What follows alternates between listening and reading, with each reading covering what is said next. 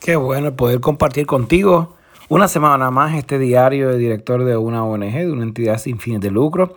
Sabes que publicamos este podcast, este episodio de este podcast, claro está, eh, los sábados y estamos tratando de hacer nuestro mejor esfuerzo para seguir publicando diferentes eh, eh, herramientas, diferentes escenarios que definitivamente eh, ayuden a todos y a todas en este esfuerzo titánico que muchas organizaciones sin fines de lucro van realizando alrededor del planeta tratando de compartir experiencias maravillosas y, y herramientas, ¿verdad? Es para mí siempre un privilegio, un honor compartir con otras entidades, ver el trabajo que están realizando. De hecho, estoy regresando en este momento. Eh, regresé de una reunión con líderes de organizaciones y líderes comunitarios en un proyecto que estoy colaborando eh, en desarrollar, grupos de recuperación a largo plazo eh, una experiencia bien interesante, escuchar ¿verdad? sus anécdotas, escuchar sus intereses, escuchar su, visión de trabajo. Y, y, para, mí, para mí es muy importante porque define eh, muchas cosas, define muchos pasos, define eh, hacia dónde vamos caminando. Y yo creo que eso es algo que no se puede ignorar. Así que para mí es importante, esta, esta reunión de hoy fue una experiencia bien interesante. Eh, de las pocas reuniones presenciales que estoy eh, promoviendo, eh, pocas, pero que es y cortas, fue yo los convoqué para una hora y media, en una hora y media aproximadamente, creo que está antes terminé, así que traté de ser lo más puntual posible con el horario para que todos y todas se sientan bien y puedan moverse. Y de hecho eso me lleva a un punto importante sobre el tema de los horarios. Yo soy fiel creyente de que si yo convoqué para una reunión de una hora o de dos horas, tratemos en todo lo medida posible respetar esos horarios. Sea con empleados, sea con voluntarios, sea con la comunidad, sea con otras organizaciones u otros directores, usted dando un adiestramiento. Usted puede extender todas las reuniones, todo el tiempo de reuniones que usted quiera, eh, si es su equipo, ¿verdad? O si las circunstancias lo ameritan donde usted esté, pero si si no es así, trate de programarse. Y eso es importante más en este momento donde existen tantas reuniones virtuales. Si no se programan, si no se visualizan, eh, llega un punto en que definitivamente eh, hacemos daño a las agendas, eh, nos fatigamos, nos cansamos. yo recuerdo al inicio de la pandemia, eran tantas y tantas y tantas reuniones, literalmente una detrás de otra, no bien desconectaba una, conectaba otra, a veces no me daba tiempo ni ir al baño, ni a buscar agua. Eh, e, era algo bien fuerte, de verdad que una situación bien difícil, bien difícil, pero yo me siento bien porque dentro de todas las iniciativas he ido poco a poco eh, compartiendo esta experiencia aprendida de que si yo convoqué la reunión para una hora, pues una hora, si es una hora y quince, una hora y quince. Está bien que sea de menos, pero no de más. Eh, y si va a ser de más, que estemos todos de acuerdo, ¿verdad? Y que sea por consenso, porque eh, esto se convierte en, algo bien, bien complicado y tú dices, caramba, pero si son mis empleados, yo los puedo retener el tiempo que yo quiera reunido. Y tienes razón, yo lo he hecho. Pero yo creo que a pesar de eso, de que tú dices, son mis empleados y pueden estar dos horas en la reunión porque para eso se les está pagando. Y es verdad, oye, yo lo sé. Yo he comenzado una reunión sobre un tema y de momento tengo que retener los empleados dos horas porque tuvimos que tocar otros temas que resultaron ser más importantes del que originalmente yo llevaba.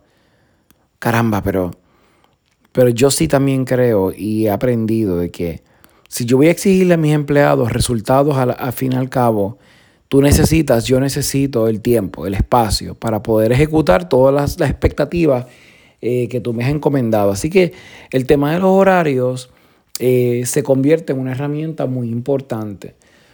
Yo creo firmemente que las agendas son vitales y yo soy y fui amante al tema de las agendas escritas.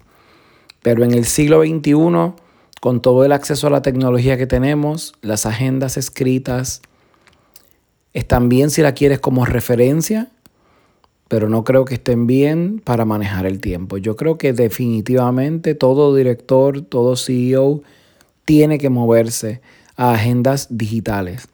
Y si es posible que usted pueda combinar en sus agendas digitales su, su correo eh, personal con su agenda personal, con su agenda de trabajo, es mejor. Visualizar en una sola pantalla todas las agendas permite que usted comience a crear balances. Más adelante voy a hablar sobre el tema de los balances, pero yo creo que el visualizar toda la agenda me permite tener una idea un poco más clara de los caminos, del proceso, de los pasos. Y eso eh, definitivamente me ha ayudado. Eh, porque caramba, si yo sé que tengo, eh, después de una reunión extensa, de un día de trabajo extenso, tengo, ¿verdad? Tengo que sacar el pedazo de tiempo para mis hijas. Tengo que compartir en comunidad, en mi casa o en familia eso tiene que estar ahí. Porque tu mente, tu espíritu, tu cuerpo lo resiente. Tú necesitas hacer otras cosas. Tú necesitas tener tiempo para leer. Tú necesitas tener tiempo para estudiar. Tú necesitas tener tiempo para, eh, caramba, para, para ver otras cosas. Eh, yo creo que eso es importante. Y eso me lleva a conectar el tema del balance. El balance es importante y la mejor manera que yo he descubierto que funciona es por medio de las agendas literalmente programar los horarios, literalmente meter en la agenda ese espacio. Y suena, puede sonar ridículo, puede sonar, caramba, pero yo, si yo voy a compartir con mi hija o con mi hijo o con mi esposa, con mi esposo, lo tengo que poner en mi agenda. No se supone que eso se dé, ¿verdad? Por, por hecho. Y yo le diría, mira, no lo tienes que poner en tu agenda de trabajo, pero sí ponlo en tu agenda personal Combina las agendas para que tú visualices. Porque cada vez que tú le restas tiempo a tu familia, va a pasar los años, los meses o los días y tú mismo te vas a recriminar. Tú misma te vas a recriminar, caramba, no compartí, no hice esto, no hice lo otro. Yo creo que los balances son importantes y las agendas ayudan a que tú visualices el balance. La agenda no va a crear el balance, no. La agenda no es mágica, pero tú empiezas a mirar. Si tú marcaste, este va a ser un tiempo para yo descansar. No importa lo que suceda, es mi tiempo de descansar. Que me voy a ver la tentación, pero déjame aceptar esa reunión para yo salir de eso. Claro que sí te vas a sentir muy tentado, muy tentada. Pero hay que resistir esa tentación y respetar esos espacios, aunque sean breves. Aunque usted diga, 10 minutos, pues son 10 minutos bien eh, aprovechados y bien construidos, pero tiene que darse ese espacio y tenemos que empezar a crear balances. El balance va a ser saludable porque va a permitir que seas más creativo, más creativa.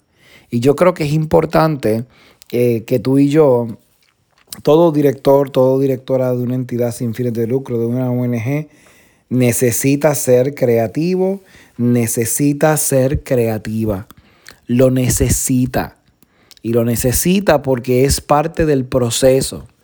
Así que yo creo firmemente que tú y yo necesitamos eh, reprogramarnos, ¿verdad? Y necesitamos eh, tener esos, esos momentos en donde nosotros vamos poco a poco a construir ese espacio de balance. Así que recuerda, agendas, Ahora mismo, aparte de las agendas que tienen ¿verdad? las plataformas de correos electrónicos, usted puede tener agendas personalizadas o integradas en su teléfono inteligente o en sus tabletas eh, y en las computadoras. Así que hay herramientas para combinar las agendas, eh, aplicaciones, algunas gratuitas, algunas pagando.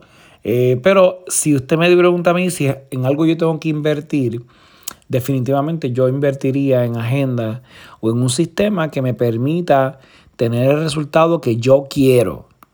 Yo necesito esto.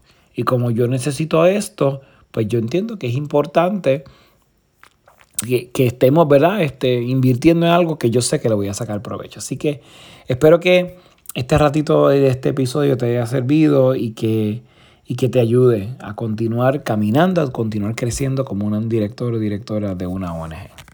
Nos vemos en el próximo episodio de Diario de un Director Ejecutivo en la próxima semana.